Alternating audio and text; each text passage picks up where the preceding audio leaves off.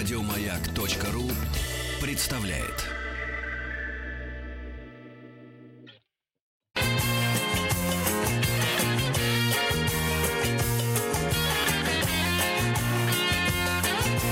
Вахтанг Махарадзе и Павел. Сегодня в программе, посвященной соцлагерю, мы поговорим о советско-французских отношениях, которые проходили через разные периоды, были и потепления, и охлаждения в разные годы, о том, а, что послужило, послужило причиной э, этих охлаждений и потепления, о том, как развивались э, советско-французские отношения, мы поговорим сегодня с нашей гостьей. На связи доктор исторических наук, доцент исторического факультета МГУ имени Ломоносова Екатерина Николаевна Цымбаева. Екатерина Николаевна, здравствуйте. Здравствуйте. Здравствуйте. Екатерина Николаевна, вот э, Советский Союз и Франция в течение трех лет подписали сразу три договора. Это пакт о ненападении в 1932 году, торговый договор в 1934 и франко-советский пакт о взаимопомощи в 1935 году. Что послужило тогда причиной сближений и что мешало нашим странам сделать это раньше? А, ну, будет прежде всего не совсем верно сказать, что э, раньше не было хороших отношений.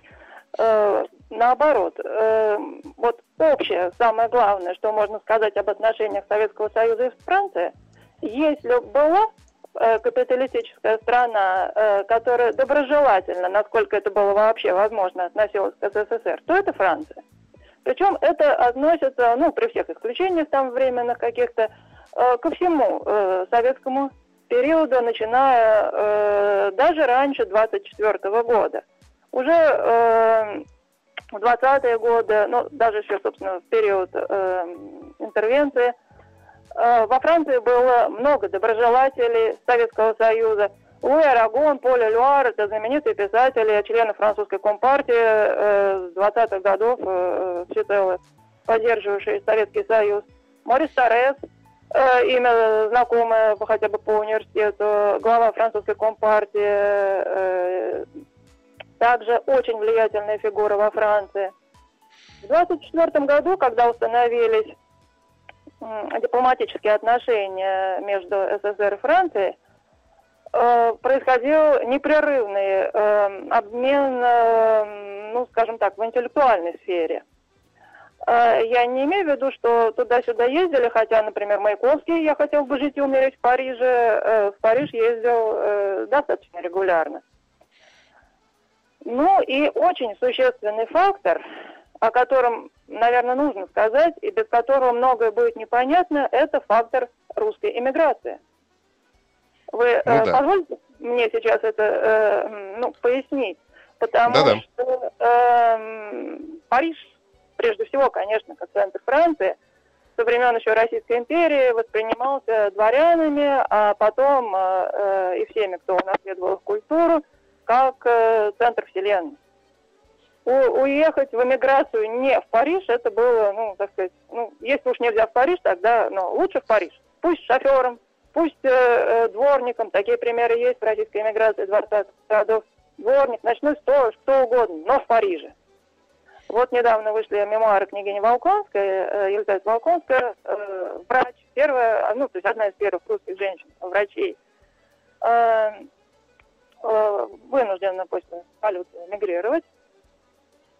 Ну, казалось бы, с э, профессией врача открыт ей весь земной шар. Но нет. Ну, где может княгиня Волконская жить в эмиграции? Только в Париже. И она работает шофером. А, но это с одной стороны. С другой стороны, э, Париж это место, где живут Шаляпин, Анна Павлова, Тейфи, там, Бердяев, ну и так далее до бесконечности. Встречно. Роман Ролан, Анри Барбюс, Андрей Жит, они не приезжают в Россию, но э, это крайние доброжелатели Советского Союза, не России, а вообще Советского Союза. Но ведь Советский а... Союз все-таки э, ну, не одобрял то, что иммиграция, особенно вот э, старая в Париже оседала, они же выступали против Советского Союза. Нет, нет, ну что что как можно представить, что Шаляпин, например, против Советского э, Союза, Маяковского э, очень спокойно отпускали э, в э, Париж, там, это э, нормальное явление. Разумеется, российская миграция в Париже э, это очень разные явления.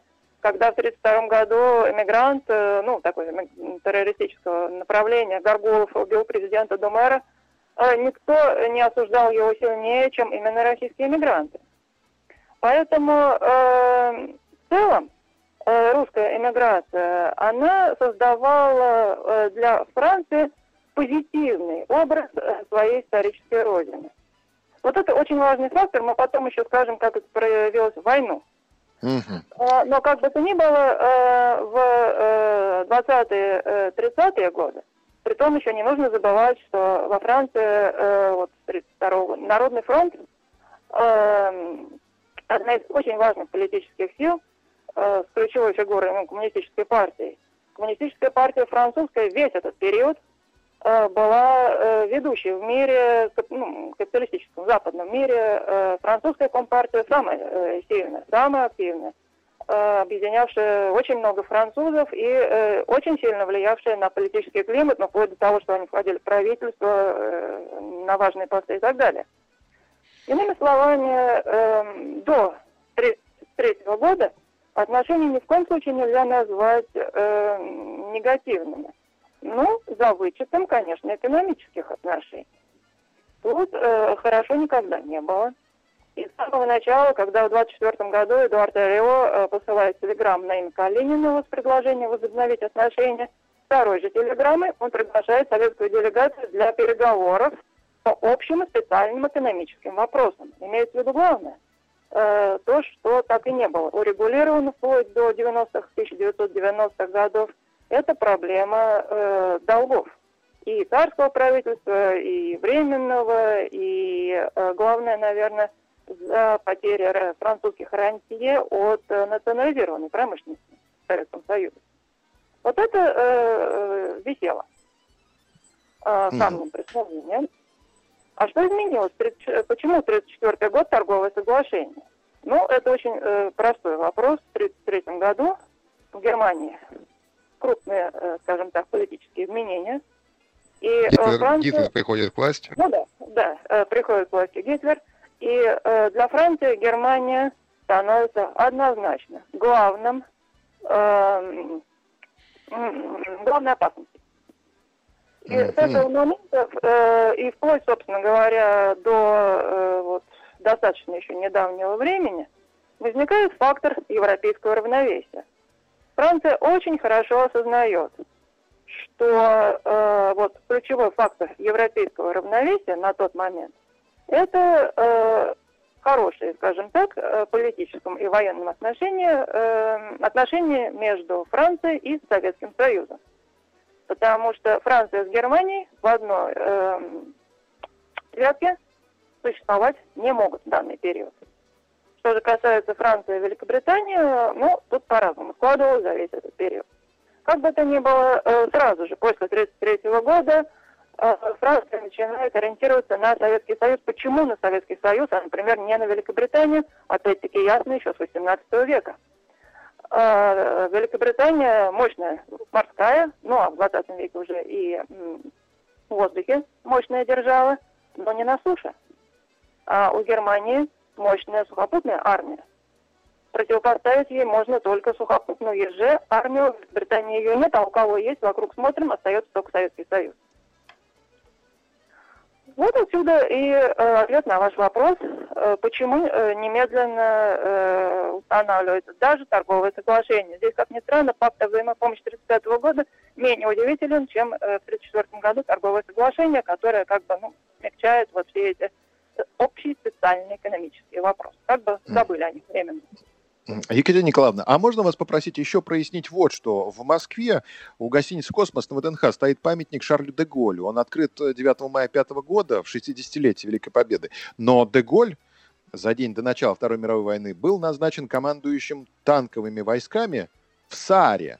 А вот помогите разобраться, чьими войсками командовал де Голль, ведь Саар – это же земля современной Федеративной Республики Германия. Нет, давайте вот этот скользкий вопрос ни в коем случае э, не будем э, уточнять, чья это земля.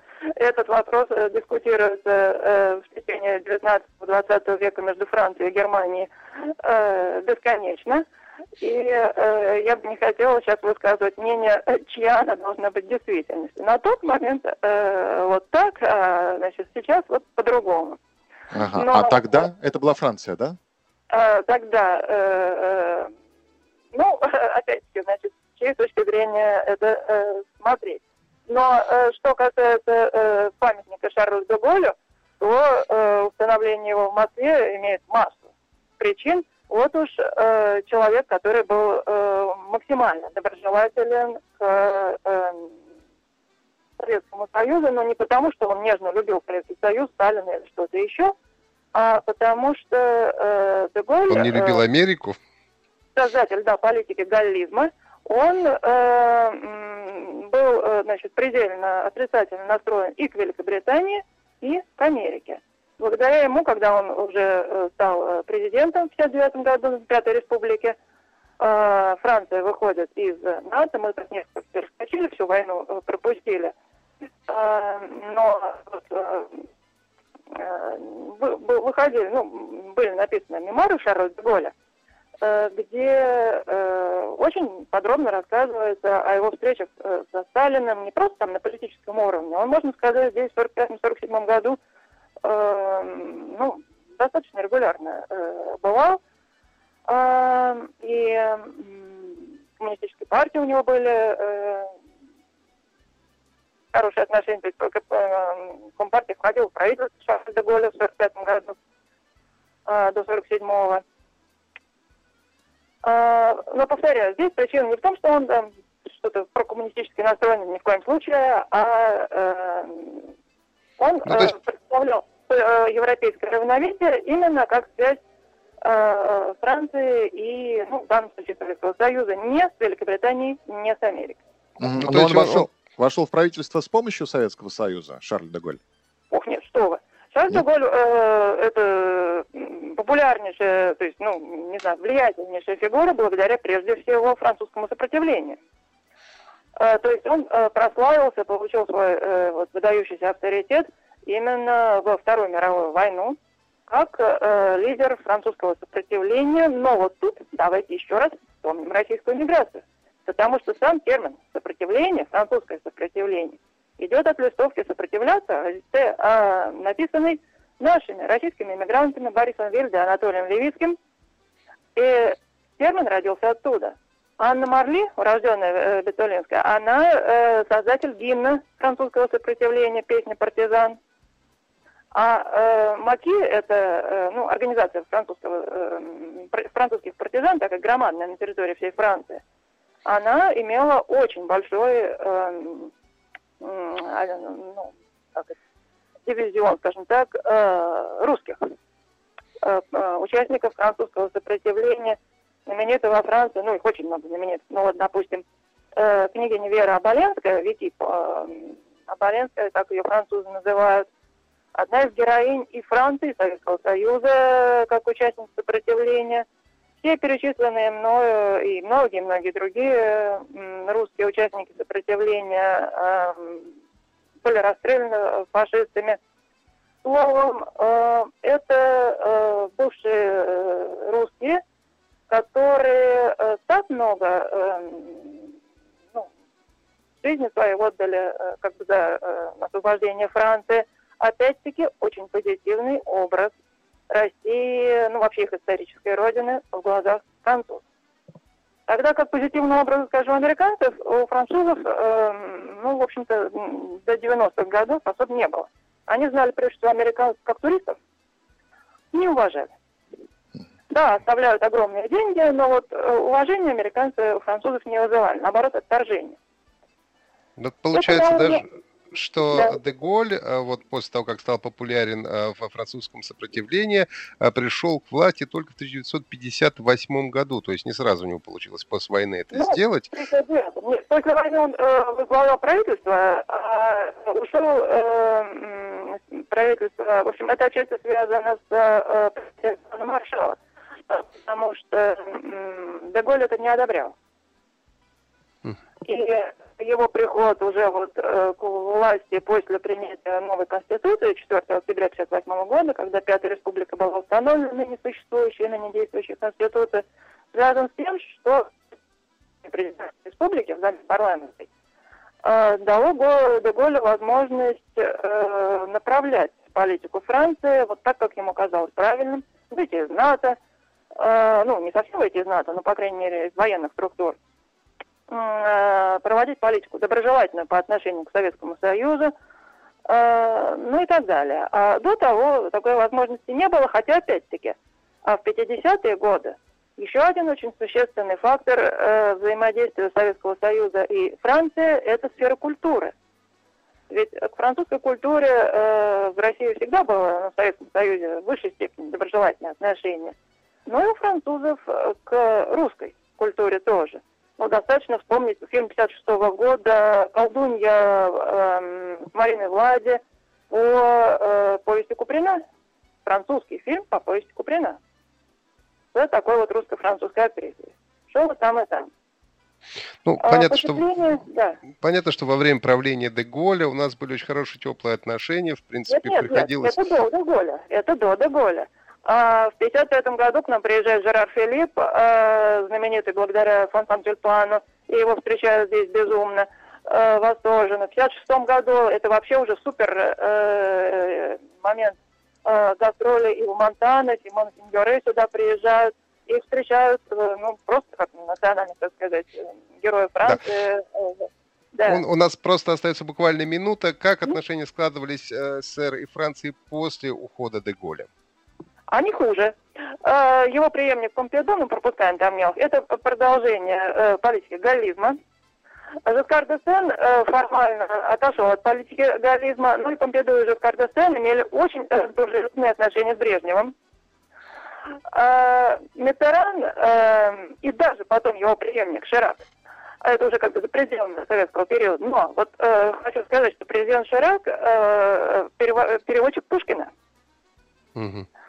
Э, иными словами, э, мы вот здесь можем э, всюду видеть даже на самом высшем политическом уровне, как минимум сильный интерес к ну, русской культуре, которая в, России, во Франции отождествляется с советской однозначно.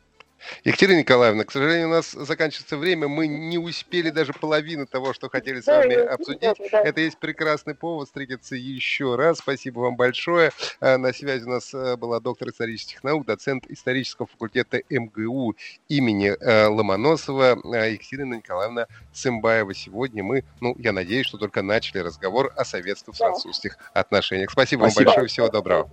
До свидания. Еще больше подкастов на радиомаяк.ру